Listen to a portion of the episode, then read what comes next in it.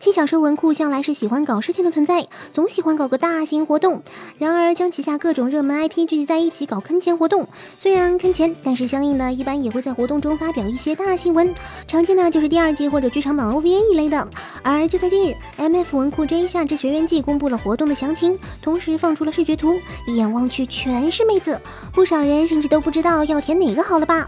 然后还公布了舞台活动的信息。从消息中观察可以发现，欢迎来到实力至上主义的教是即将开播，游戏人生 Zero 要出剧场版，而 Re 从零开始的异世界生活呢？在这么盛大的活动中，总要公布个大消息吧？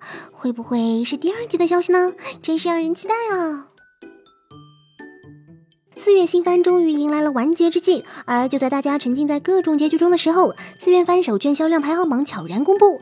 目前为止已公布的番剧中，排名低的是《碧蓝幻想》，五万一千八百七十五的销量奠定了王者的宝座。不愧是有游戏背景后盾的强力存在，就算为了信仰，游戏玩家们也会为动画买一份单的吗？更别说动画制作还那么优秀，销量这么高也就不奇怪了。第二是《偶像大师灰姑娘剧场》，四万一千九百七十的销量也是保持着绝对的优势，同样是因为有游戏。的助力，毕竟圈钱大师可不是白叫的。第三是高校新歌剧第二季，七千八百七十六的销量和前面完全没法比。进击的巨人仅排第四，六千六百零三的销量，虽然对于其他番剧来说已经是非常令人满意了，但是放在巨人身上，感觉真是惨不忍睹。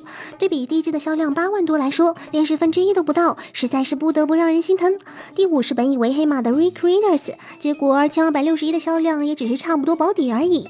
第六是怪怪守护神七百四十二的销量。第七是时钟机关之星七百二十一的销量，第八是喧哗翻整衣女六百七十三的销量，可以说第五之后全部爆死了，真是令人意想不到。记得之前，请问您今天要来点兔子吗的最新剧场版动画，在三月宣布跳票之后，就一直没有具体消息了，也没有说明其跳票原因，让人无比无奈。而就在近日，官方终于有消息了，在六月二十五日漫画 Time Killer 的祭典中，官方公开了新作剧场版 OV 动画的最新情报，宣布剧场版预定于二零一七年十一月十一日上映，正好在光棍节上映，真是计划通的感觉。不知道那时候电影院会不会是非常刺激的场景呢？真是可怕的感觉。另外，剧场版的动画制作不再是 TV 动。画的 White Fox 公司制作了，而是将由 Production Door 公司制作。不过导演还是 TV 动画的导演，原作者 Koi 也将参与剧场版的制作。前段时间，由中山信创作的漫画作品《调教咖啡厅》宣布过动画化的消息，而且宣布预计将在二零一七年十月开播。就在近日，动画官方公布了最新第一弹预告 PV 和主要声优阵容。从 PV 中可以看到，这感觉怎么有着浓厚的点兔即视感呢？仔细一看才发现，负责《调教咖啡厅》动画的角色设计的人，正是负责“请问您今天要来点兔子吗”的角色设计奥田洋介。绅士们又要开始狂欢啦！从 PV 中透露的画面来看，比起点兔调教咖啡厅的故事，感觉更加恶搞的样，总感觉不会是真长相的番，突然有点小期待了呢。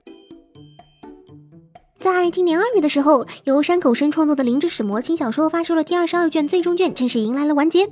然而，作者山口生在二零一三年的时候意外不幸逝世，令人无比心疼惋惜。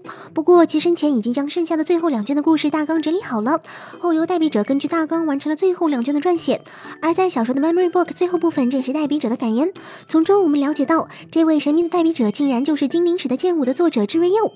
不仅如此，志瑞佑还表示，山口生一直以来都是自己十分憧憬的大前辈。自己也是灵之使魔的忠实粉丝，续写小说的时候也是带着对偶像无比崇敬的心情完成的。而且在一次难得的机会相见后，更是觉得山口深前辈是一位非常温暖、大气、有魅力的人，还表示特别感谢山口深前辈的父母对他续写灵之使魔的帮助，真的是非常棒的父母啊！突然好想看看灵之使魔后续的动画，就算是 OVA 也好，不知道有生之年能否再看到呢？感谢山口生老师给我们带来的美好回忆。